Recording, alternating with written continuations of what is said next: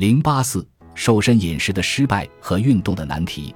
出于对健康状况和体重的担忧，我们开始沉迷于各种瘦身饮食，但我们始终没有找到永久解决这一问题的办法。瘦身饮食之所以会失败，是因为它没能阻止食物和我们接触过的其他产品暗中损害我们的身体。最近的调查显示，超级减肥王真人秀的大多数获胜者在其瘦身成功的事迹被大肆宣传后，他们的体重又反弹至原来的水平。对节食者来说，这应该并不奇怪。但如果你就此认定所有减肥计划都毫无用处，那也是不对的。一旦你体内的战争结束了，你的体重就会趋于正常。获得健康的体重是身体自愈不可缺少的一部分。与此同时，你的寿命也会得到延长。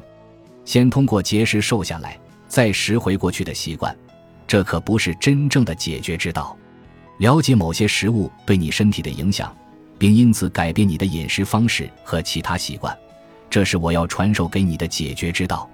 饮食方式就是你吃东西的方式，它是减重成功的关键。很多研究显示，运动不能够帮你减重。运动的一个问题在于，它会让你更加饥饿；另一个问题在于，对大多数体重严重超标的人来说，运动会让他们觉得疼痛，以至于他们很难坚持下来。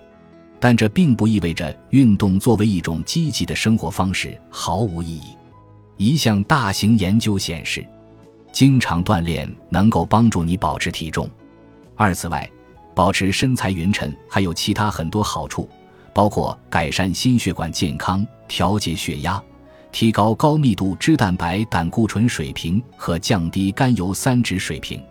有氧运动和负重训练也能提升你的平衡能力，改善心情，缓解压力，提升睡眠质量。